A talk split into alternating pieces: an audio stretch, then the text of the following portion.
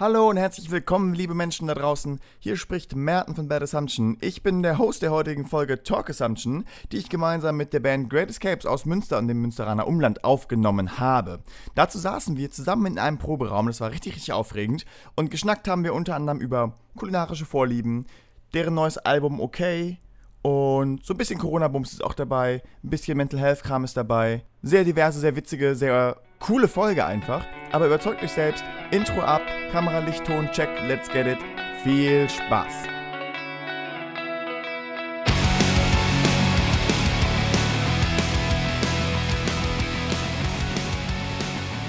Hallo Freunde und Freundinnen, herzlich willkommen zu einer weiteren Folge Talk Assumption. Es spricht Merten und Merten spricht heute mit zwei von drei großen Eskapierern. Äh, mit Mike und Fred von The Great Escapes, ohne The, nur Great Escapes. Guck mal, sogar den Bandnamen verkacke ich, lol. Ähm, und wir sitzen richtig gemütlich bei euch im Proberaum. Deswegen, wie geht's euch? Was geht? Schön, dass ihr dabei seid. Gut geht's. Äh, wir sind äh, hier daheim im Proberaum und äh, ja, nachdem wir die Technik hingekriegt haben, äh, freue ich mich auf das, was gleich so kommt. Jo, äh, unterschreibe ich so. Ähm, genau, willkommen bei uns. Schön, dass du dir die Zeit nimmst. Ja, voll gern. Ja, bin gespannt, was du vorbereitet und dann nochmal vorbereitet hast. niemand bereitet Podcasts vor. Natürlich, Wo sind wir denn natürlich, hier? niemand bereitet irgendwas vor. Das ist alles freiwillig und unentgeltlich. Ja. also die erste Stimme, die ihr gerade gehört habt, das ist äh, Fred und die zweite Stimme ist Mike damit ihr das vielleicht zuordnen könnt. Und meine erste Frage hat sich ein bisschen aus dem Rumkram und Kabelsuchen hier gerade ergeben. Warum habt ihr ein Lichtschwert in eurem Proberaum? Äh, ist das eine ernst gemeinte Frage? Warum Ja. sollte man kein Lichtschwert in seinem Proberaum haben? Ja, das ist ja so ein grundsätzliches Ding, aber ich frage mich einfach wirklich ehrlich, warum habt ihr eins? Was ist euer spezifischer Grund? Boah, ich ähm, muss zugeben, das ist tatsächlich gar nicht direkt von uns. Das ist, äh, haben, haben The Unexpected mit reingeschleppt. Ähm, das hing bei denen im alten Proberaum an der Wand. Geil. So, Unexpected Move. ja, genau. So, aber, wir sind aber äh, eine Minute 54 drin und der erste schlechte Wortwitz ist passiert. ähm, nee, aber tatsächlich hing das da an der Wand und ich habe auch sofort gesagt, das können wir jetzt nicht hier lassen. Das muss mit. Und Jetzt ist es hier. Geil, Liegt okay. Schön, dass wir das geklärt haben. Ähm, ihr habt mir nicht nur ein Lichtschwert in die Hand gedrückt, sondern ihr habt mir gerade auch eure Platte in die Hand gedrückt. Äh, okay heißt die. Ich finde die Platte mehr als nur okay, das schon mal vorweg. Und ähm, ich habe die, hab die ein paar Mal gehört und dachte mir so, ja, okay. Ähm, ich kann nicht ganz genau beziffern, wo die Reise hingegangen ist. Und dann habe ich mir gedacht, so, ich glaube, Fred, du hast es mal erzählt, zur EP vorher, hast du gesagt, du hast dir für Darves of Winter extra einen Reverb oder einen Delay? Eins von beiden. Was war's? Reverb. Ein Reverb gekauft, um den Song auch live spielen zu können, so. Und ähm, das heißt, musstest du dir für, um, mu- musst du dir, um okay live spielen zu können, auch ein neues Pedal kaufen? Nee, die hatte ich jetzt alle da. Aber weil ich das Reverb-Pedal da gekauft habe, haben wir da ganz viel draufgetreten für die Platte. Geil. Nee, ähm, ja, das hat sich halt so, äh, würde ich sagen, aus der Platte davor halt so ergeben, der Sound. Und ähm, naja, du kennst ja wahrscheinlich auch, wenn sowas erstmal da ist, äh, dann nutzt man es auch und dann kommt es entsprechend natürlich auch irgendwie mit ins Songwriting. Oh Gott, ich habe mir gerade einen Equalizer gekauft. Ich hab gar keinen Bock, den mehr zu benutzen eigentlich. Ja, ich habe mir tatsächlich auch ein Delay gekauft, ähm, so Oh, schön. mitten im Songwriting, aber zum einen bin ich nicht klug genug, um den richtig zu benutzen und Mhm. zum anderen ist er auch nicht aufs Album gekommen. Wir hatten, hätten ihn einmal fast auf Retry verwendet und dann aber auch gerade gleich so volle Pulle, so, so Ja. äh, Triple Reverb, ach, äh, Delay, so. Ähm, Ja, du kannst ja aber nicht auch geschafft. geile Sounds damit kreieren. Also wenn ich mir die zweite Platte von Heiß Kalt angucke, also das zweite Album, das ist ja ein Effektgewitter eigentlich. So und auch wenn ich dann zwischen, also in den Songs am Boden rumkrabbeln gesehen habe live, ähm, weil sie ihre Effekte komplett umkrempeln nochmal, um dann Ja. was zu erzeugen. So, so ein Verständnis habe ich von meinen Pedals auch nicht. Das ist so an, aus, laut, genau. leise oder aus. Ja, genau, das So, ist ja. die beste Herangehensweise. Genau, und der Delay hat es dann auch nicht raufgeschafft, den habe ich aber jetzt und wer weiß, vielleicht äh, wird er irgendwann mal eingesetzt, aber Aber was ist denn okay für eine Platte? Also, ähm, hat die, habt, habt, habt ihr irgendeinen, habt ihr das- irgendeinen großen Sprung damit gemacht? Oder was ist das für euch Besondere an dieser Platte? Ähm,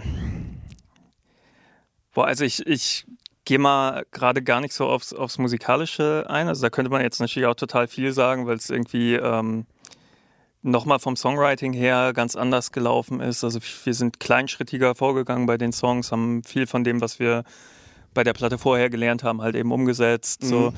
Ähm, klar, aber für, also was für mich so den, den größten Unterschied vom Gefühl her mit der Platte macht, ist, dass, ähm, dass alles an dieser Platte so einem roten Faden folgt, der auch gar nicht von uns vorgeplant war. Okay. So, also ähm, ja, es ist ja im Grunde wie mit dem Titel auch, das hat sich so aus, aus, dem, aus der Gesamtheit ergeben irgendwie.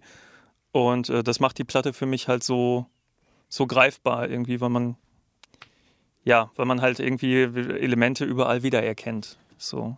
Ja, es ist nice. Also Roter Faden ist auch, sag ich mal, mein größter Kritikpunkt an, an Angst, also unserer Debütplatte, weil es ist aber so ein Konvolut an Songs geworden. Mhm. Ähm, und die sind, viele sind in, ihrer, in, in sich einfach nice, aber der Rote Faden ist einfach, also man kann ihn finden, wenn man ihn erzwingt. So. ähm, der Jakob Ulich, der unseren Pressetext dazu geschrieben hat, der hat das ganz, ganz hervorragend äh, formuliert, weil er quasi einfach dieses, diese Vielfalt, dieses Chaos dann unter ähm, den, der, der, dem breiten Spektrum an an Herausforderungen und Krisen, der sich unsere oder die junge Generation so gegenüber sieht, äh, zusammengefasst hat. Ähm, fand ich einen PR-smarten Move auf jeden Fall. Also der weiß, was er tut. Äh, Grüße an Jakob Ulich an der Stelle. Äh, das ist der Mann, den wir in jeder Folge ADW-Podcast, die ich mit gehostet habe, erwähnt haben. Ir irgendwie kam er immer vor. Das ist einmal so passiert, ja. Ja, ja. Ähm, jetzt hast du gesagt Kle kleinschrittiger. Also was heißt für euch kleinschrittiges Songwriting?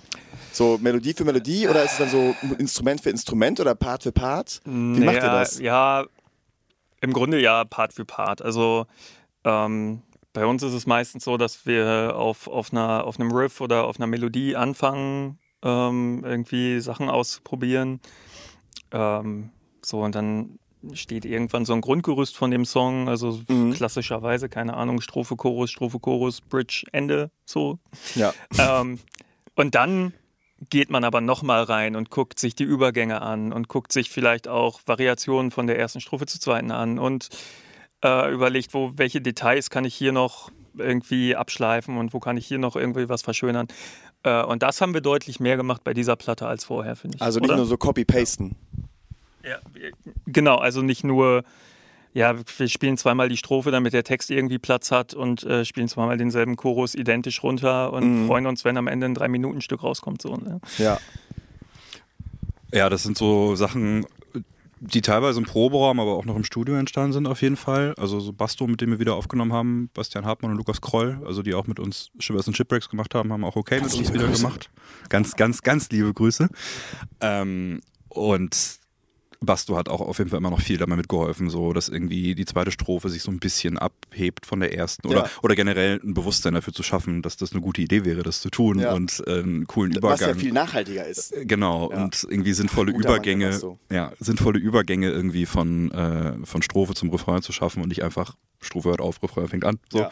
Ähm, genau. Und ja, das äh, hat sich auf jeden Fall auf dem Album äh, viel niedergeschlagen. Geil. Ey, ich finde das total schön, ähm, wenn man so einen Menschen hat, der quasi auch mehrere Werke begleitet. Also der, ne, mit Basto habt ihr mindestens Ship, äh, Shivers and Shipwreck. Shivers and Shipwreck. X. X. Mann, ich hab's, ey, no joke, ich habe geübt, das auszusprechen, weil ich wusste, ich muss es sagen im Podcast. Shivers and Shipwrecks. Deswegen So. haben wir die neue Platte okay genannt. Das ist ganz Ja, ist, danke, danke. ähm, Obwohl, obwohl wir haben auch auf der neuen Platte einen, äh, einen Titel versteckt, der für Probleme sorgt. Phobophobie. Ja. Ja, fand ich nicht so problematisch. Ähm, Ähm, ja. ich habe nur, ich habe es gelesen und war dann trotzdem überrascht, dass es auf deutschen Text hat. Also, dass es einen deutschen Text hat. Ja. ja. Also ich, ich äh, glaube, wir hatten echt drei oder vier richtig nice Verschreiber zu dem Titel. Also von Photophobie über Lol. Phonophobie. Äh, so, also Ey, ohne Witz, ich stelle mir gerade so einen Musikjournalisten, Musikjournalisten vor, der so ein Review schreibt am Handy und es Ja. ist einfach der Autocorrect, der da reinkickt. so bei Phonophobie Ja. und Photophobie, das klingt dann für mich aber hart nach Autocorrect. Ja, und es war dann sogar in einer Review ist das aufgetaucht und dann ähm, wurde aus Phonophobie, also macht ja auch Sinn, das ist dann halt die Angst vor Geräuschen. Ja. Und es wurde dann so in der äh, Review halt auch besprochen, also dass der Song Angst vor Geräuschen heißt und das ist ja ironisch. Das ist ja, das ist ja insane funny einfach. Phobophobie heißt da nämlich eigentlich richtig, genau. Genau, die, Ang die Ja. Angst vor Äh, der Je Angst. öfter wir jetzt über Foto- und Phonophobie sprechen, desto eher neige ich auch dazu, das zu verwechseln.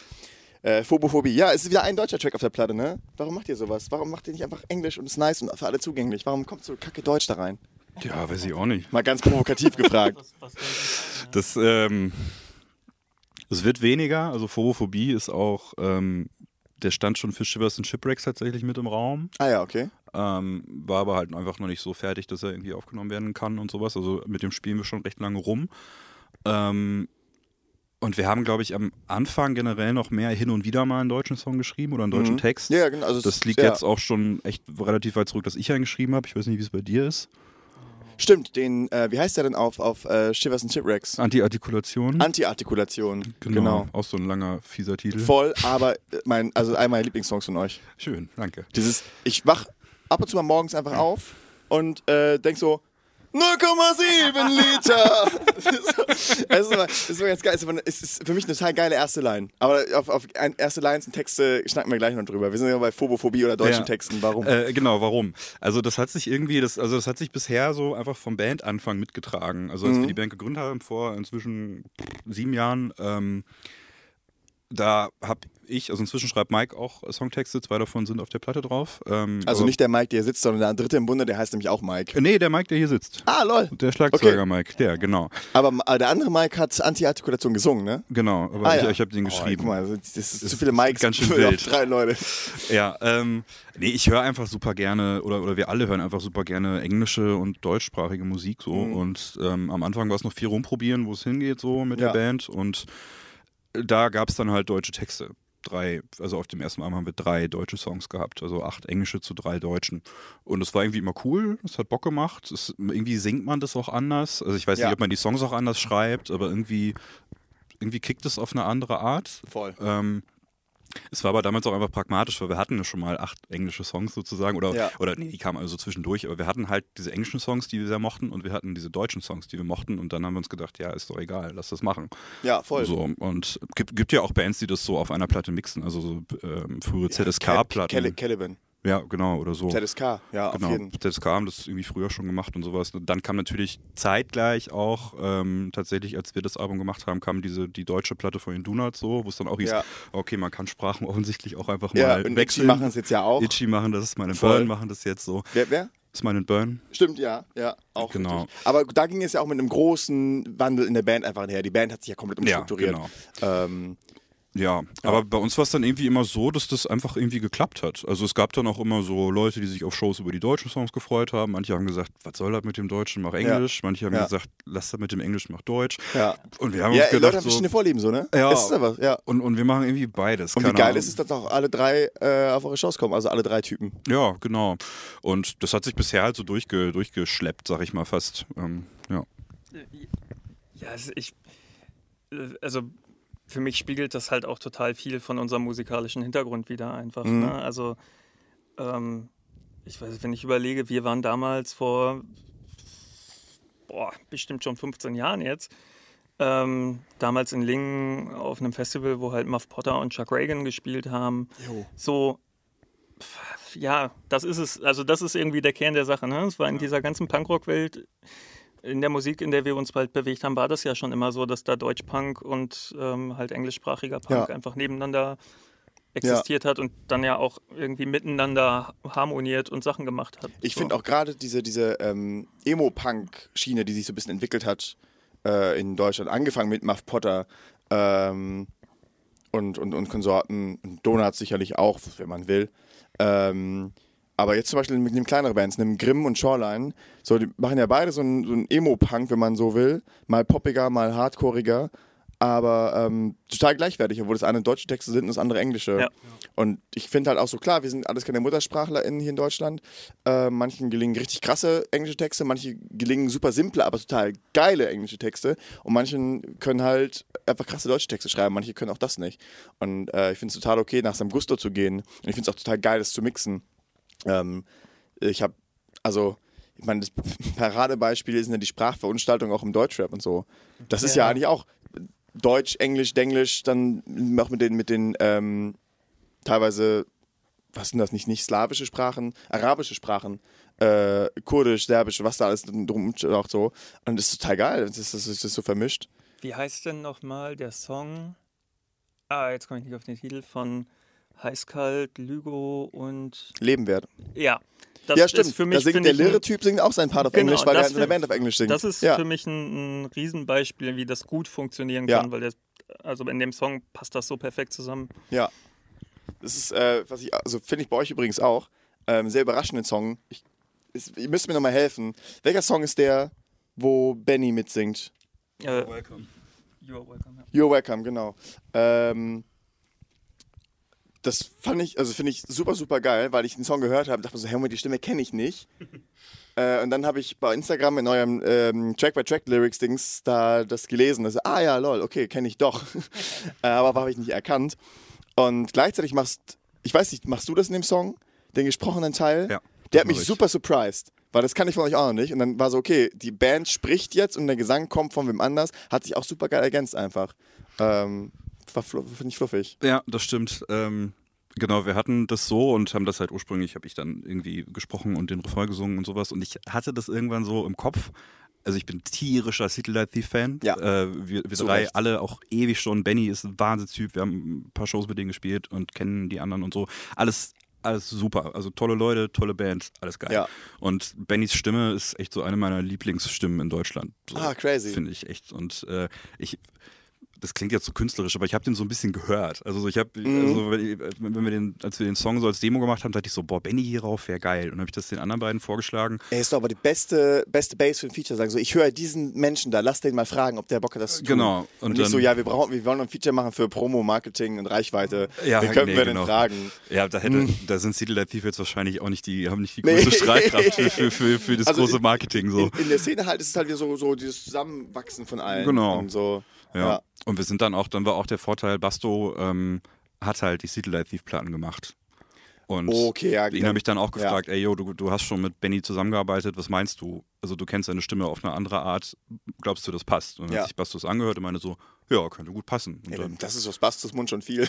ja, und dann, also nee, kann ich mir gut vorstellen. Und dann Geil. Benny gefragt, Benny hatte Bock, ist er nach Iserlohn gekommen und äh, hat Ah, das sofort eingedonnert. Geil, nicht mal Remote aufnehmen müssen. Ja, Beste. genau, also genau nochmal Shoutout an Benny dafür, ne? Er hat sich die Zeit genommen, ist rübergefahren, hat das da ja in einem Rutsch schon fast weggenagelt irgendwie und ähm, ist auch echt eine mega, mega gute Stelle geworden, die Ja. ich einfach auch selber noch total gerne anhöre und mich immer noch darüber freue, dass wir die Stimme jetzt in einem von unseren Songs haben. Das Ja, ist kann halt schon noch was. Besonderes so.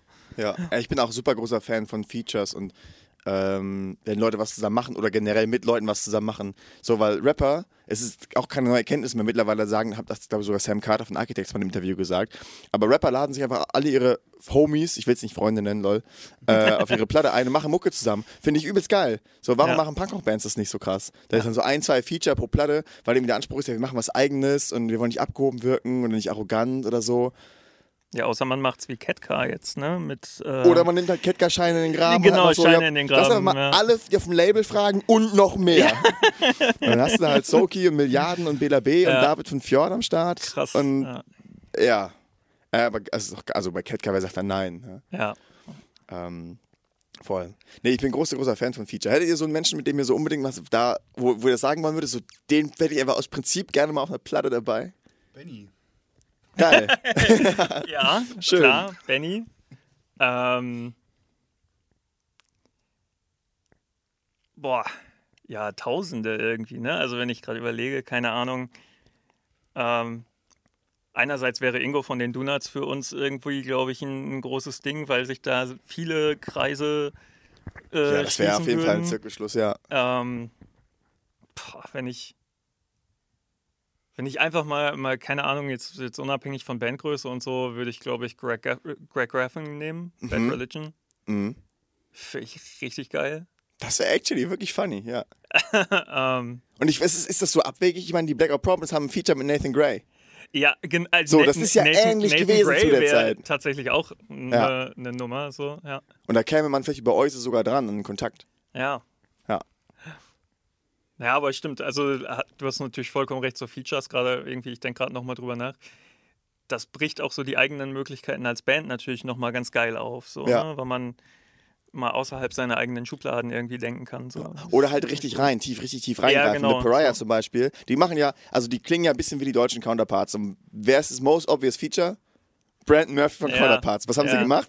Feature mit Brandon Murphy und Counterparts. So als kleine Pupsband aus dem Pott so. Ähm, und dann haben, haben die den Song sogar einmal live zusammen performt. Die haben in Holland zusammen eine Show gespielt. Finde ich richtig, richtig sick. Allein für diesen Moment hätte es sich komplett gelohnt. Und die haben sich einfach getraut und dann hatten sie auch ein bisschen Glück, dass die Menschen kannten, die die Menschen kannten. Ja, das Äh, ja und dann meinte er so, ja, ich dazu. mir das wenn das cool ist, machen wir das. Ja. Und wollte auch nichts dafür haben. Und jetzt hat er irgendwie auch, pandemiebedingt, glaube ich, so ein Projekt äh, sich casten lassen mit, wo die halt quasi Features verticken und dann kostet halt 1000 Dollar. So. Aber ey, ich habe neulich ein Video gesehen, wo so ein Typ einfach eine Fake-Agentur hochzieht und einen Fake-Rap-Artist promoten will und Features anfragt, was die kosten. Und das, das geht halt so teilweise so in die 35.000, 60.000 rein. Wenn du irgendwelche so random Ami-Rapper halt hast, so, ne? Da ist ein Taui dann auch wieder nix. Das ist Ja. schon was wieder so down, down to earth, Punkrock-Style. Ja, aber letztlich ist es wahrscheinlich auch, also wie du gerade sagtest, bei, ich glaube, Blackout Problems haben sogar einfach Nathan Gray eine E-Mail geschrieben oder das über Uncle M dann irgendwie halt laufen lassen. Und oft sind es ja auch alles, auch wenn, klar, Greg Graffin, Bad Religion ist natürlich heftig, aber oft sind das ja auch einfach irgendwelche Dudes, die irgendwo sitzen und Bock haben, Mucke zu machen. Ja, voll. Und Ja. Ähm, Ja. ich glaube, so wie du es vorhin erzählt hast, ähm, mit dem Trashport-Sänger, der euch da jetzt unterstützt, so, Ja. ihr habt ihn ja auch einfach gefragt. Ich weiß nicht, ob wir das im Podcast jemals schon mal so erwähnt haben, aber ich Oh, glaube schon. Spoiler Alert. Doch, ich glaube ich glaub, ich glaub, ich glaube schon. Wir haben auch eine Podcast-Folge mit Tobi gemacht. Ähm, aber ja, Tobi, Tobi danke von Trashpot, produziert unser nächstes Album. Now you know. Great Escapes Leaks. ja, Greatest Cave Leaks, auf jeden Fall. Äh, ja, sorry. Ja, gar, gar kein Stress, ich glaube, wir haben das safe schon mal irgendwo gesagt. Okay. Ja, aber so, da war es ja dann auch so. Und letztlich sind das ja auch irgendwie ähm, äh, Leute, deren Ding das ist, auf Songs zu singen. Ja. Ne? So, Ja, oder, genau. oder, oder Liebe zu produzieren oder was auch immer. Äh, Porcupines haben doch auch mit dem Defeater-Gitarristen Jay Mars die Platte Ja, gut. mastern lassen, mixen lassen. eh, voll, aber J. Mars macht das ja hauptberuflich, der ist bei der Video Ja. ausgestiegen, der hat das in sein Studio und das kostet 250 Euro pro Track. Und ja, ja, genau. ihn Einfach. Aber genau, dann schreibst du den halt und dann Ja, genau. guckst du, was passiert. So, ne? Ja. Also ist jetzt nicht abwegig, so, aber ja.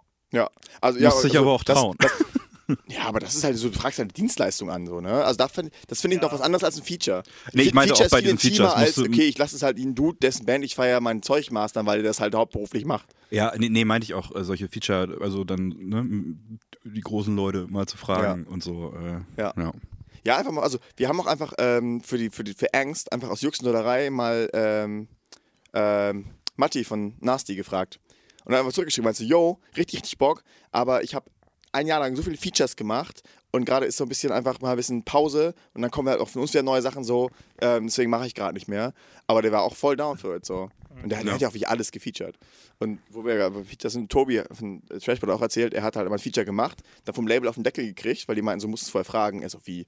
Hat es einfach normal gemacht.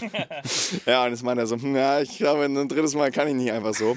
Und es ist echt, also es ist auch crazy, also ich finde es einfach crazy, aber scheinbar völlig normal. Äh, Hopeless Records, wo Trashpot gesigned ist, die haben Anspruch auf alle seine Nebenprojekte oder Sachen, wo er halt irgendwie äh, als ein tragendes Mitglied mitwirkt. Ah, okay. Ja. Also die haben immer das Recht, die zuerst zu signen quasi, bevor sie das freigeben. Ja, musst du Ja. aufpassen, was du unterschreibst, ne? Ja, voll. Ja, ich, ja. aber andere, andere, andere Geschichte. Ey. Ja. Da kann der ein Lied von singen. Der hat ja bei Sony gearbeitet so. Und der hat echt einen tiefen Einblick dahin bekommen. Er hat gar, gar keinen Bock auf diese ganze Musikindustriebranche. Weil da sitzen alles Menschen, die haben keine Ahnung von Musik. Und alles keine musikaffinen Menschen, die machen Business. Das hat ihn richtig abgefuckt. Was fuckt euch richtig ab? Mike, was fuckt dich ab? Boah, wenn das Bier alle ist. Nee, ähm. ähm also klar, das ist naheliegendste, was einem jetzt gerade sofort einfällt, ist äh, anderthalb Jahre fucking Corona, keine Konzerte, kein gar nichts. Ne? Also das fuckt ab. So, Ja. ganz klar. Ansonsten ähm, kann ich dir eine sehr lange Liste aufzählen mit Dingen, die, ich, die mich abfacken, aber äh, du zielst wahrscheinlich auf irgendwas Spezielles ab. Gar nicht. Gar nicht. Hau raus in der Liste. Boah, äh, hier saure Apfelringe äh, finde ich zum Beispiel zum Kotzen. Was? Ja, finde ich zum Okay, Kotzen. Mike so. wird direkt gefrontet. von Oder hier, so, um, um, um mal direkt dabei zu bleiben und die Front gegen Fred noch hochzuziehen, ja. Softcakes. Okay, ja, das Ding ist, Apfelringe sind halt sehr nice, auch in vegan. Ähm, Softcakes gibt es einfach keine geilen in vegan. Von daher fühle ich mich da nicht gefrontet. Softcakes gibt es einfach keine geilen. Punkt. Das stimme ich nicht zu. Ich habe die früher inhaliert. Ich habe die, ich hab diesen Turm genommen, Oh, so nee. groß meine kleinen Hände greifen konnten, so, zusammengedrückt und dann gegessen.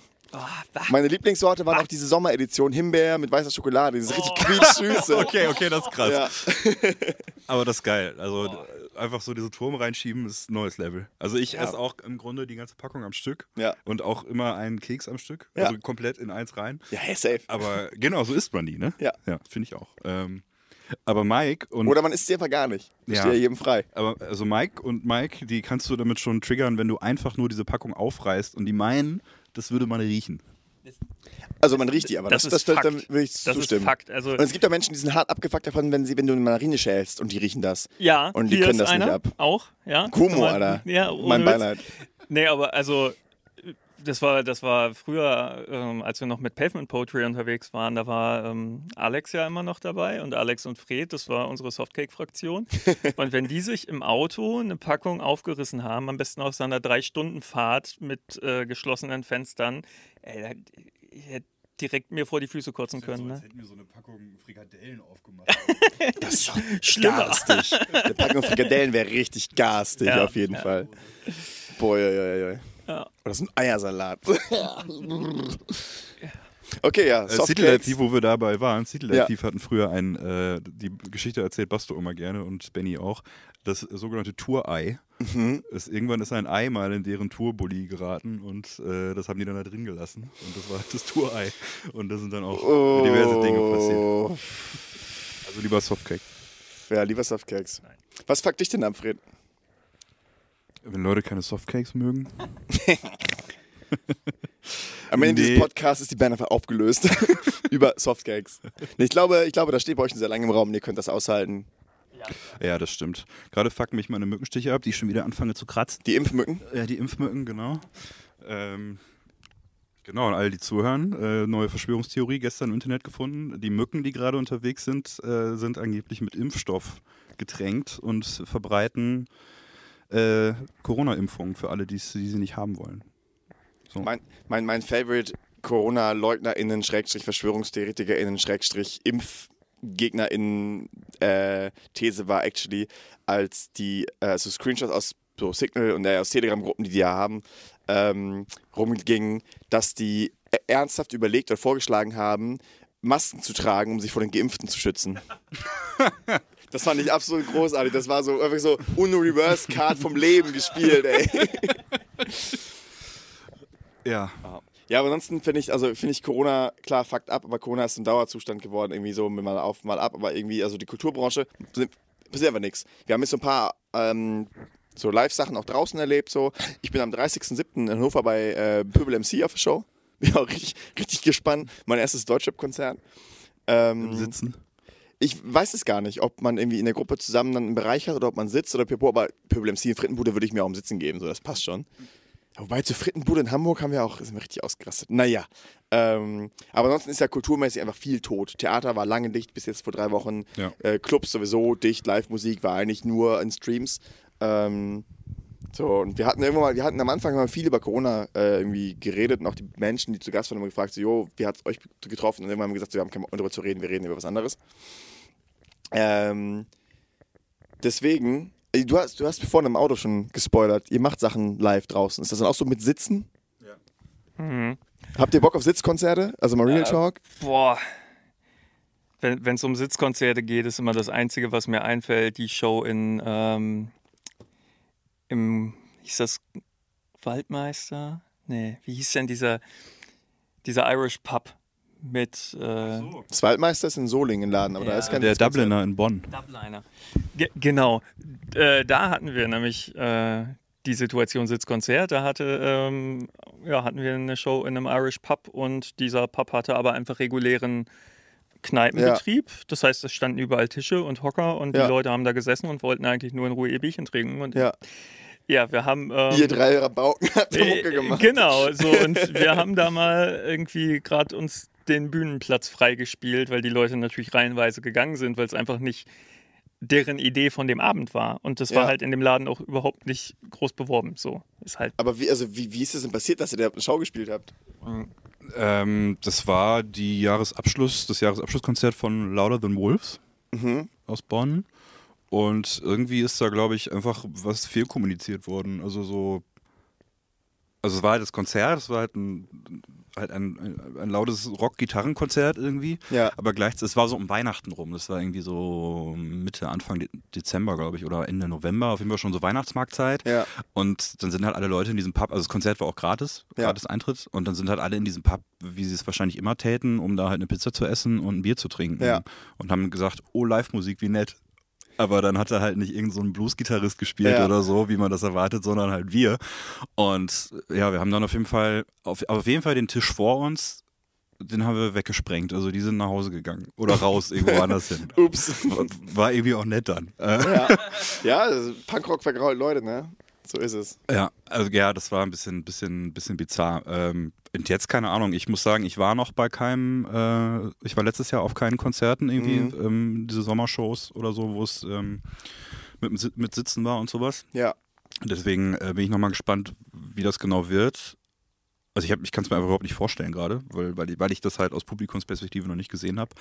Aber ich habe schon Bock drauf. Also ich habe insofern Bock drauf, weil wir einfach Konzerte spielen wollen. Ich bin mal gespannt, wie es dann, dann wird, äh, wenn wir es tun. Aber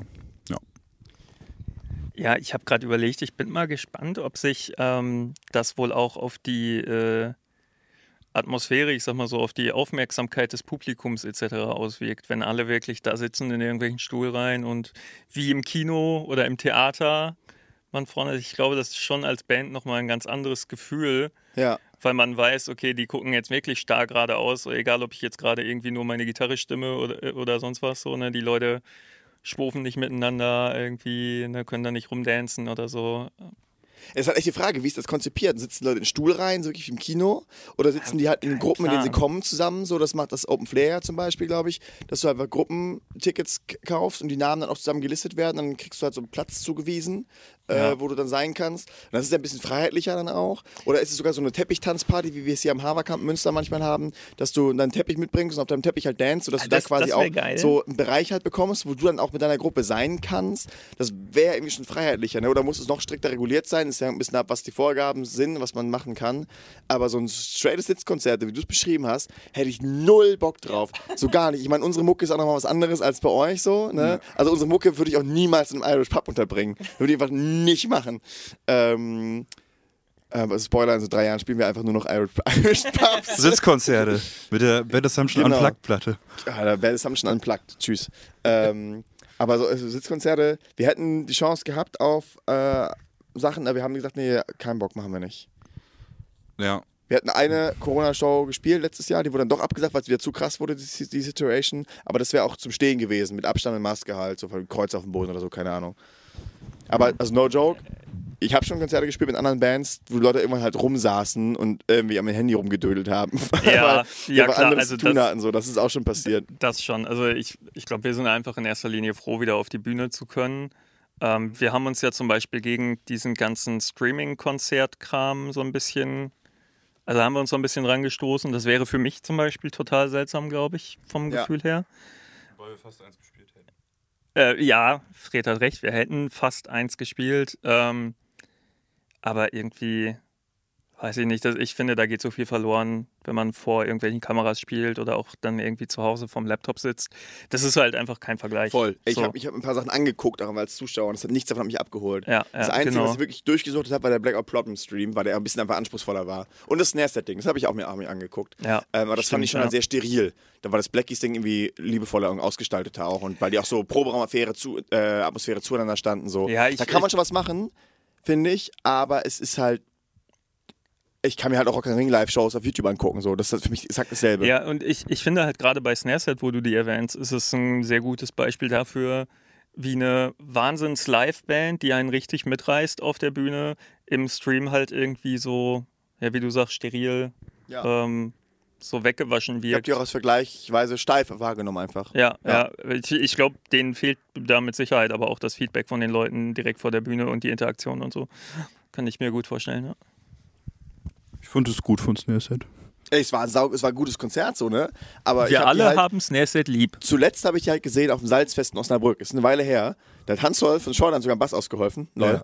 Ähm, und das war absolut heavy, was da abging so. Und dann dieses sterile Konzert war einfach mein Kontrasterleben. Und ich war so, wow.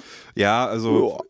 ich habe das von, von Snareset geschaut, ich habe ich es immer noch von Freunden geguckt. Ich bin gerade auf Snareset habe ich geguckt, Shoreline habe ich neulich geguckt in Hamburg, äh, da die Show. Mm.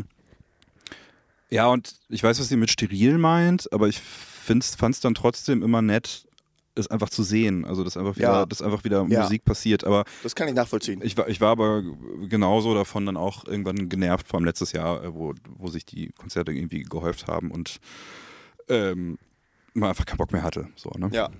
Ja, wo alle noch auf Stream oder irgendwas umgestiegen sind. Ey, das war so krass. Die ersten vier, drei, vier Wochen im Lockdown war meine Instagram-Stories oben, waren alle live. Ja. So, das hat dann immer ganz schön abgenommen, weil keiner mehr Bock hatte. Ja. Ähm, und genauso war das eben auch mit diesen, Fe mit diesen Fe Livestream-Festivals auf Facebook und Instagram. Ähm, die haben halt das durchgezogen, weil sie auch dann vielleicht Fördergelder hatten, irgendwas machen mussten oder so, das nicht ausfallen lassen konnten, weil dann Gelder flöten gehen. Und wir haben irgendwie auch zwei, drei so Akustik-Streams gemacht, die hat der dann gemacht, das war auch ganz nett. Äh, aber es ist auch nicht der Knüller, so vor allem, weil du, wenn du so, selbst ich Akustik-Stream machen würde, ich eigentlich einen Anspruch, okay, wir machen das Konzept und eine Setlist und so. Ähm, das war halt ein bisschen über Zaun gebrochen, aus der Not geboren. Das fand ich dann auch irgendwie komisch. Und dann haben wir es sein lassen. Ja, okay. Haben ja, eine neue Platte geschrieben. aber also ich, ich glaube, man macht es sich vielleicht auch ein bisschen einfach, wenn man dann sagt, dass es zu steril ist oder so, weil es, glaube ich, wir haben es jetzt ganz knapp nicht gemacht, weil unser Streaming-Konzert wegen der Ausgangssperrung ausgefallen ist. Sonst hätten, Stimmt, das hätten wir auch bei gemacht. Instagram gelesen. Ja. Wie bitter einfach. Ja, Ja, also ich nicht- kann nicht zum Streaming-Konzert gehen als Musiker bei der Ausgangssperre. Nicht mal das ging noch äh, Anfang Ja. diesen Jahres, genau. Ähm, und ich glaube, es ist auch wirklich schwierig, wenn man sich da so äh, vor der Kamera nackt macht und weißt du, du spielst irgendwie die, Die Show Ärzte haben in den, regelmäßig in den luftleeren Raum. ja. ja, stimmt. Aber du, weißt du, du spielst halt irgendwie einfach in so einem leeren Raum und du kriegst kein Feedback äh, von Leuten und dann musst du halt irgendwie darauf reagieren. Und ich glaube, Shoreline zum Beispiel haben äh, die Songs, aber das machen sie ja live so- sowieso, aber recht eng miteinander verzahnt, dass gar keine Pausen erst entstanden sind. So. Und ja, es ist, glaube ich, auch nicht leicht, so eine, so eine Show zu geben. Ja, kann ich voll nachvollziehen. Müsste man sich auch wieder ein, quasi ein Konzept überlegen. Oder man geht halt irgendwo hin, wie, also bleiben wir bei Shoreline, die haben ja die, die WDR Rockpalast-Sache da in so einem Bergbauhüttchen gedreht. Ja, genau. Irgendwie sowas. So, da hast du halt ein Setting, eine Szenerie, die transportiert ihnen ja auch wieder was. Ähm, also da kann man auch was machen und ich finde es auch famos, was sich Leute einfallen lassen haben. Von wie schnell Smile and Burn dieses erste Streaming Konzert aus dem Proberaum auf die Beine gestellt haben, bis hin zu eben so aufwendigeren Sachen oder eben auch, okay, da lauf, laufen schon Promokampagnen an ähm, von größeren Labels und das sind halt so Zyklen und die müssen eingehalten werden und dann mussten Sachen digital released werden, ohne Konzerte oder ohne Live-Shows so. Ähm, da Annie's Okay haben zum Beispiel eine relativ fette äh, Streamshow auch gespielt. Ähm, andere auch haben ja auch Sachen gemacht und auch Silverstein, wo du dann noch Tickets verkaufen musstest. Die Architects im, im in der Royal Albert Hall war ja auch mit Tickets und so. Ähm, das muss ich sagen, habe ich nicht eine einzige gemacht, weil ich dachte so, nee, ich gebe nicht dasselbe Geld aus, weil ich bezahle ja dieselben Menschen, außer vielleicht die Garderob Garderobisten in dem, in Venue. Ähm, aber ich habe ein ganz anderes Erlebnis und das habe ich gedacht, so, nee, da geht mir die Schere zu weit auseinander. Ähm, Ja. ja, Ja, also sehe ich halt genauso. Ne? Also ich, ja, keine Ahnung, ich, ich finde es schon geil, wenn man irgendwie so, du hast gerade Rockpalast erwähnt, wenn an einem Samstagabend oder so oder an einem Freitagabend mal eine richtig, richtig gute Show übertragen wird und man Ja. sitzt vielleicht mit zwei, drei Leuten im Wohnzimmer. So kann man eine super Zeit mit haben, überhaupt gar keine Frage. Ähm, aber halt ja auch dieses, man sitzt mit zwei, drei Leuten im Wohnzimmer, fiel ja auch weg durch Corona. Also Ja. ich konnte mich ja, Ja. noch nicht mal mit Freunden zusammen vor dem. Fernseher.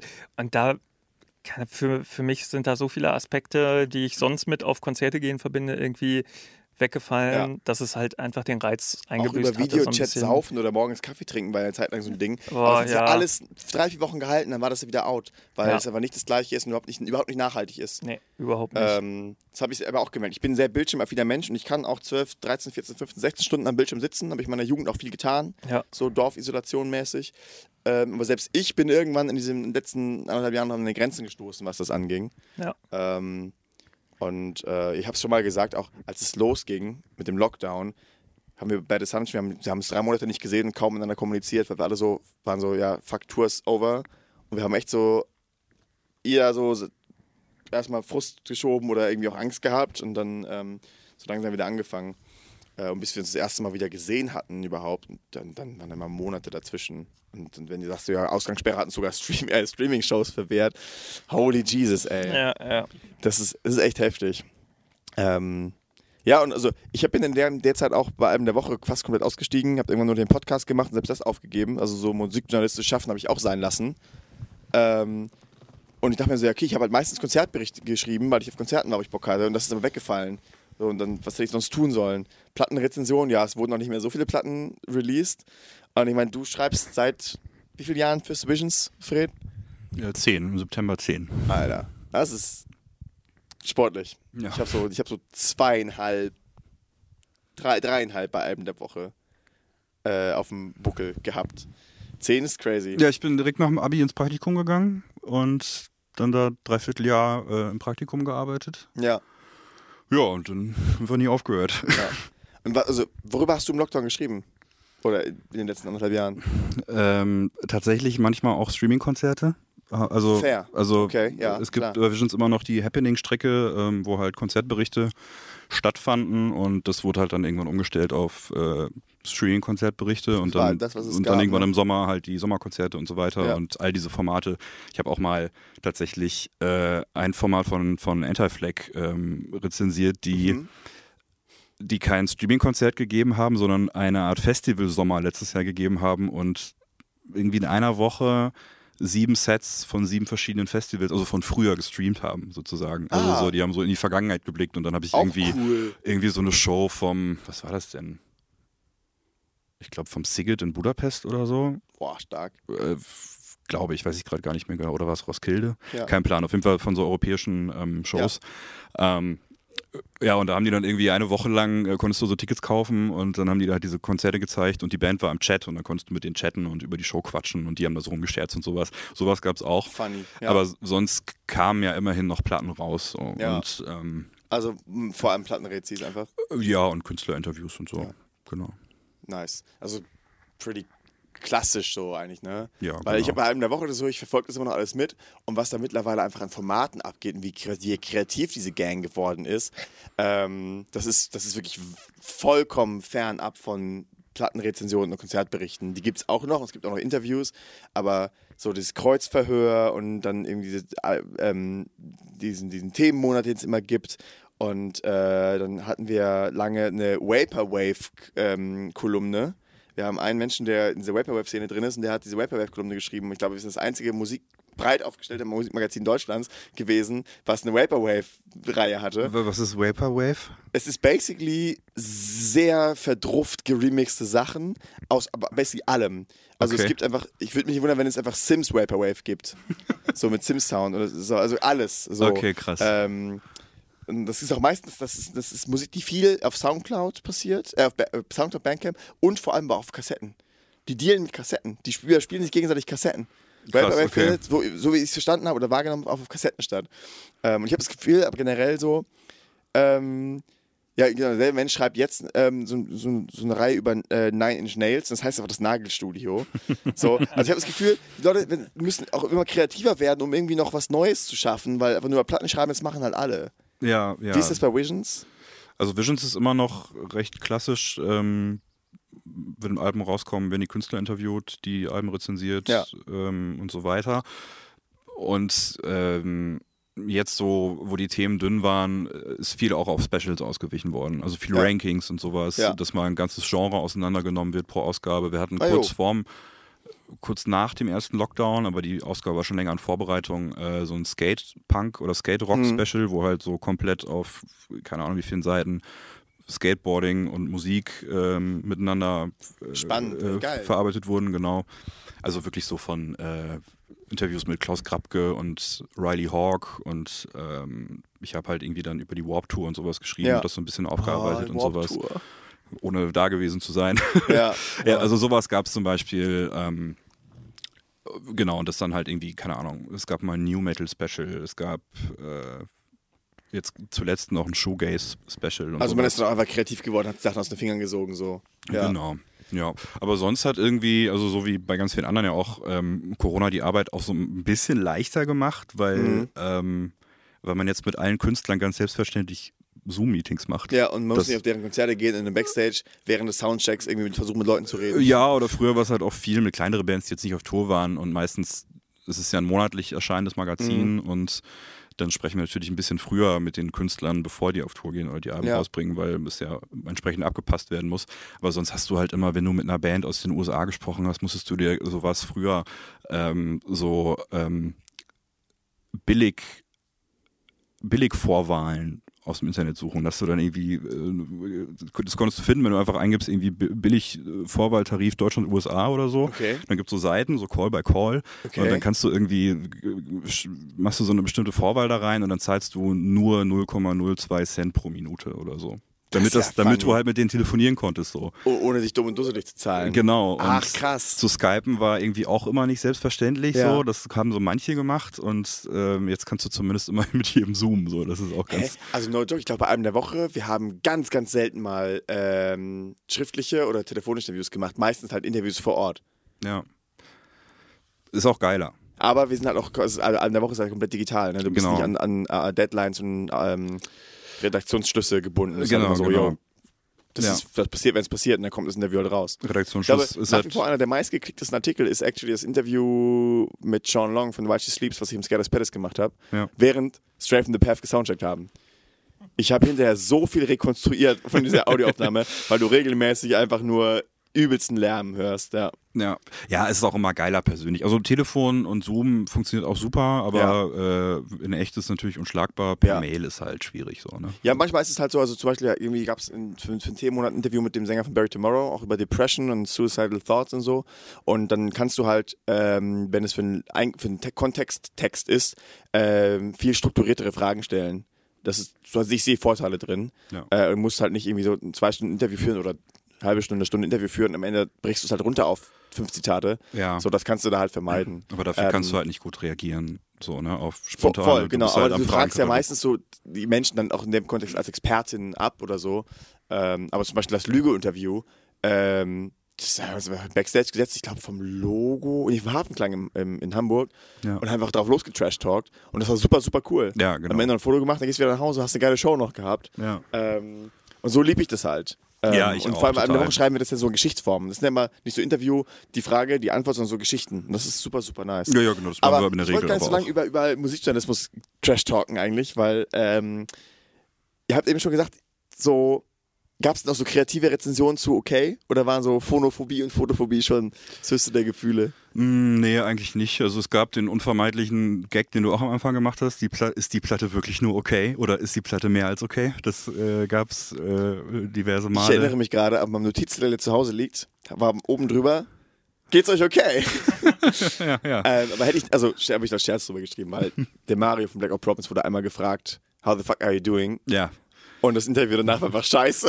ja, das kann ich mir vorstellen. ja, Äh, nee, ach, aber sonst eigentlich nicht. Äh, okay. Also außer dieses Wortspiel ist da jetzt nicht so viel bei rumgekommen und halt die Phobophobie-Vertipper, die für viel Erheiterung gesorgt haben. Phobophobie. Ja, äh, klasse, dass die HörerInnen mal aufklären. Was ist denn Phobophobie? Ähm, ja, also Phobophobie vom Wortsinn her ist halt die Angst vor der Angst. So und ähm, boah, der Text ist damals entstanden vor, vor ein paar Jahren, als ich angefangen habe, mich so ein bisschen mit meiner mentalen Gesundheit auseinanderzusetzen und halt irgendwie äh, gemerkt habe, dass bei mir ein paar Sachen nicht so rund laufen, wie sie sollen. Und ähm, äh, im Endeffekt wollte ich so ein bisschen das Gefühl beschreiben, was man hat, wenn man ähm, sich mit so Tiefphasen im Leben auseinandersetzt und Mhm. irgendwie mit depressiven Episoden und das regelmäßig erlebt, dann ähm, ja, es ist so eine Art, so man, man programmiert sich so ein bisschen darauf Mhm. ähm, und entwickelt so eine Erwartungshaltung.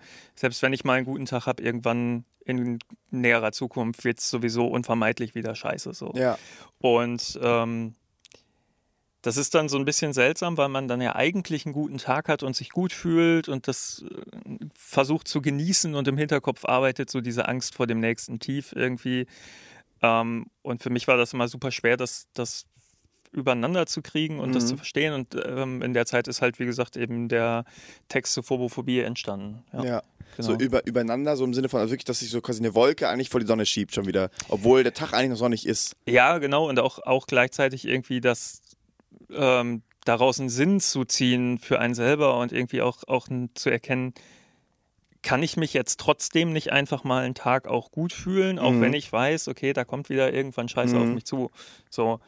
Ähm, und das fiel mir halt super schwer, weil es einfach so, so ein, ja, sich, sage ich mal, zu einem Teil so sich ausschließende Gefühle waren, die dann da äh, Voll. viel miteinander gerungen haben einfach. Ja. Ist, ist dieses sich, also dass sich das ausschließt oder quasi dass die Angst vor dem nächsten, vor der nächsten Tiefphase oder die Angst vor der nächsten Panikattacke, der nächsten depressiven Episode, ist das dann auch quasi dieses ähm, das Pathologische an der Phobophobie? Denn also das Bewusstsein oder das Wissen, dass es mal besser, mal schlechter ist, haben wir irgendwie alle. Aber wir fürchten uns davor nicht. Ja, also ähm, Um, also eben, es sei denn, wir haben Phobophobie oder also ich, so, ich kann dir kann man das so runterbrechen? Ich, ich kann dir jetzt tatsächlich gar nicht so die die äh, hundertprozentig medizinische Definition geben. Also Ich wollte auch verstehen, Ähm, wie du es gemeint hast. Ja. genau, also für mich, für mich war es tatsächlich einfach so, so gemeint, dass man ähm, äh, einfach aufpassen muss, sich darin nicht zu verlieren. So, Ja. also klar, ich glaube, ich glaube, jeder, der hier sitzt oder jeder, der das hört, kann ähm, fest davon ausgehen, dass in seinem Leben in näherer oder fernerer Zukunft irgendwann nochmal Scheiße passiert. So. Ja, gen- genau. so, das ne? Also das gerade, ist ja, irgendwie, irgendwie schon fast eine Gewissheit. So. Und äh, man muss halt irgendwo gucken, dass einen ähm, diese Gewissheit nicht, nicht noch fertiger macht, als Ja. man im Zweifelsfall sowieso schon ist. Ja. Ich glaube, es ist wie mit dem Tod so ein bisschen auch, ne? Die Angst vor dem Tod. Es gibt ja Menschen, die macht die richtig fertig. Ja, genau. also Ähm. es ist halt, es ist, glaube ich, viel so das Unausweichbare Mhm. und ähm, gleichzeitig ja auch so die Ungewissheit daran. Man weiß Ja. halt nicht so, was, was löst das nächste Tief aus, ne? Ja. Irgendwie. Ja. Und ähm, es ist halt gar nicht so leicht, das äh, voreinander zu kriegen, weil man kann das, so Ja. wie wir irgendwie, wir können hier sitzen, da rational drüber reden. Ähm, das ist die eine Seite der Medaille und die andere Seite der Medaille ist das halt wirklich emotional Einfach- so zu verarbeiten. ja, ne? genau. Du weißt es, So. aber du, du weißt es und du kriegst es aber nicht hin. Ja, das merkst genau. du ja auch. Genau. Ja, das stelle ich mir als richtig, richtig ekligen Widerspruch vor, den man dann so einfach durchlebt. Ja, wissen, ich weiß, dass es doch anders ist, aber ich krieg's nicht hin, das zu fühlen. genau. Ja. Also das ist, das ist der Kern der Sache. Ja. Ja, heftig. Und ich habe gerade auch ins andere Extrem gedacht. Ähm, quasi so alle Dinge, die wir als gewiss annehmen, so, ja, klar geht die Sonne jeden Tag auf. Ja, wissen wir ja gar nicht. Ja. Wer weiß, ob sie morgen wieder aufgeht. Ja. Ja, ja. Äh, also quasi so, ähm, sich komplett in so Ängsten zu verlieren oder auch so in so über, also Zweifel so zu überspitzen. Oh Mann, ey. Ja, also da ich. Das ist ja irgendwie auch ähm, das Tückische auch gerade an Depressionen, ne? dass die einem so nach und nach so Scheuklappen aufsetzt, Mhm. die Krankheit. So. Also Mhm. man, man verliert so ein bisschen den Gesamtüberblick, verliert sich nur noch in seinen negativen Gedanken und in dem, was die Krankheit so in, in einem Mhm. äh, auslöst. Und dann erinnert man sich halt irgendwann tatsächlich nicht mehr daran, Ja, dass alles auch mal wieder besser wird. und sieht nur noch den Tunnel Genau. und weder das Licht links und rechts noch das Licht am Ja. Ende, ne? Und äh, Mhm. das hat halt nichts mit, ich denke, pessimistisch zu tun oder so, sondern es ist tatsächlich es einfach. ist halt eine fucking Krankheit so. genau, es ist, Ja. es ist dann einfach nicht. Es ist nicht so, das wird schon dir. wieder und ja, morgen ist das wieder anders. Nee, es ist eine fucking Krankheit. Genau, und Und, ich kann- get kann- auch einfach nicht, wie Menschen das immer noch nicht verstehen können. Ja, genau. Also auch so medizinisch gebildete Menschen, die das als solches nicht therapieren oder behandeln wollen oder diagnostizieren. Ja, es ist, es, ja, ist eine, eine dieser Sachen, wo man irgendwie von seinen Mitmenschen schon erwarten würde, dass sie besser damit umgehen. So. Vor, also ich finde, das zu verstehen, ist genau wie in, in, in der Situation das eine, aber damit umzugehen, das hinzukriegen, finde ich sackschwer. Gerade wenn es eben nicht nur so eine Herbst-Winter-Depression ist, dass es einem Menschen in deinem Umfeld irgendwie ein halbes Jahr lang halt oder die Hälfte vom Jahr nicht so gut geht und der Mensch vielleicht Motivationsprobleme hat oder nicht so gut rauskommt. Ähm, ein Mensch, der wirklich stark depressiv ist, im direkten Umfeld zu haben, finde ich persönlich sehr, sehr herausfordernd. Und ich bin da auch schon dran gescheitert und habe dann tatsächlich von Menschen mit psychischen Erkrankungen oder so, ich habe mich von denen ferngehalten, weil ich keinen Bock hatte, wieder irgendwie Schaden anzurichten. Ja, also So, es- deswegen, also ich finde das echt nicht einfach, einfach. Nee, es ist, es ist halt auch nicht einfach. Und das, also so die Kernerfahrung irgendwie, an der ich viel zu knacken hatte, war, ähm, du bewegst dich da halt in einem Gebiet, wo dir keiner eine Blaupause geben kann. So, es kann Mhm. dir keiner sagen, was bei Ja. dir funktioniert. Es kann dir keiner sagen, ähm, befolge diese zehn Schritte und es geht dir besser Ja. oder nimm Medikament XY und es geht dir, das gibt's halt nicht. Und genauso ist es halt auch für Angehörige, für Freunde. So, keiner kann dir sagen, was derjenige in deinem Umfeld gerade Ja. braucht. Nicht mal er selber im schlimmsten Ja, Fall, weil er ja. gerade irgendwie in einem Tief feststeckt und, und gar nicht, also irgendwie gerade dann Ja. sich abmüht, morgens überhaupt aus dem Bett zu kommen. So, ne? Also, und das ist halt wirklich das Tückische. Und Ja, das ist das, ist das, was ich meine mit herausfordernd. ja. So, weil du einfach überhaupt nicht. Ist, Ja, ich habe ich hab mich einfach mal hilflos gefühlt, auch weil ich nicht wusste, was ich tun kann und keiner konnte es mir sagen. Ja, gen- ah, ja, und das, das ist das Türkische so. Und, Und ich, ich ähm, kann das Thema, also das, das Wichtigste und das, was mir einfällt zu diesem Thema, ist halt, Therapie hilft. Mhm. So, kein Scheiß. Es gibt da draußen Leute, die wissen genau Die haben auf jeden Fall mehr Ahnung als so, ne? 0815 so und ähm, Dudes und Dudins. keine Frage, das wird nicht von heute auf morgen besser, aber es gibt Hilfe dafür und es Ja. kann besser werden. So, ja. Also ich kenne auch tatsächlich nur Menschen, die positive Erfahrungen mit Therapien gemacht haben. Klar, mal eine Therapeutin, eine Therapeutin gewechselt, weil man menschlich nicht klar kam, aber letztlich immer eine positive Erfahrung, ja. Also das kann ich so unterstreichen. Ähm, von Menschen in meinem sehr direkten Umfeld auf jeden Fall. Ja, Ja, und vielleicht ist das auch eine der wichtigsten oder der besten Sachen, die man als Freund oder Angehöriger halt tun kann. Ne? Einfach regelmäßig mal zu sagen, ey, wollen wir nicht doch noch mal zusammen gucken, ob wir Mhm. Hilfe finden? ja. so. und mit Menschen dann noch zu Termin hingehen und den Ge dabei. genau, ja, ja. also weil Stimmt. da muss man auch einfach sagen, das ist bürokratisch in Deutschland eine Hölle, ne? bis man einen Therapeuten gefunden hat, der passt und so. Und das ähm, konfrontiert mit einem Menschen, der vielleicht Motivationsschwierigkeiten hat oder Antriebslosigkeit genau, also da- verspürt. Da wird halt wirklich das, ja. Ja. das, das ist einfach komplett hirnrissig und äh, da hilft es halt enorm, wenn man einfach, ähm, Support hat. ja genau, wenn man Ja. einen Flügelmann, eine Flügelfrau hat, die einfach sagt, hier, wir machen jetzt. Ja. So. Ja. Ich meine, das ist also Depression ist ein heavy Thema und ich finde, das taucht ja auf so vielen Platten von so vielen Künstlern, gerade in, unserem, in unserer Musikszene auf, sag ich mal.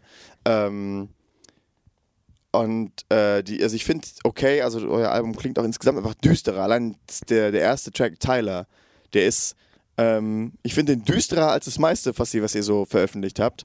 Ähm, und das ist echt so ein Song, wo ich mir gedacht habe, so warum fängt da keiner an rumzuschreien? Ähm, ja, ich, ich äh, lass das mal Fred beantworten, der ist ja am Mikro. Also ich habe schon viel geschrien für das, was ich kann. Also den Ja. Refrain habe ich durchgeschrien. Also, Okay. So, so klinge ich, wenn ich, äh, wenn ich, wenn ich schreie. Okay, okay, okay. Ja, ey, jeder drückt sich ja auf seine Art und Weise auch aus dann so. ja. Ähm, aber da habe ich mir gedacht, so, okay, da halt wirklich einfach, also da habe ich, das, da hab ich das Rumschreien wirklich vermisst, weil der Song irgendwie war aufwühlend und mitreißend. Ja, ja, wobei ich ähm, das eigentlich ganz gut finde, dass wir dann, dass der so ruhig gesungen ist und dass der Refrain so aus, dann ausbricht, aber jetzt nicht in irgendwie so ein Ge Ja, Gegrole oder Gesch auch krasses das, ja. Geschreie, sondern ähm, dass es dieses Niedergeschlagene da so ein bisschen mehr mit sich rumträgt. Ja. Ja, also ich, ich habe das Gefühl, also die Platte, ist das eine, ist das eine Corona-Platte? Nee. So gar nicht, gar nicht. Gar nicht. Aber trotzdem düster, niedergeschlagen, Ja. Depressionen, das sind so Themen.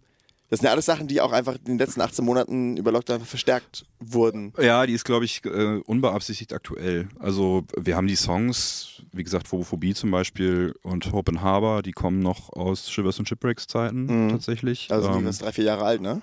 Genau, Mhm. äh, aber halt immer noch überarbeitet und so oder Ja. haben auf die EP nicht gepasst und wir hatten sie. Ja. Äh, und haben aber halt, also wir haben das Album Ende 2019 aufgenommen.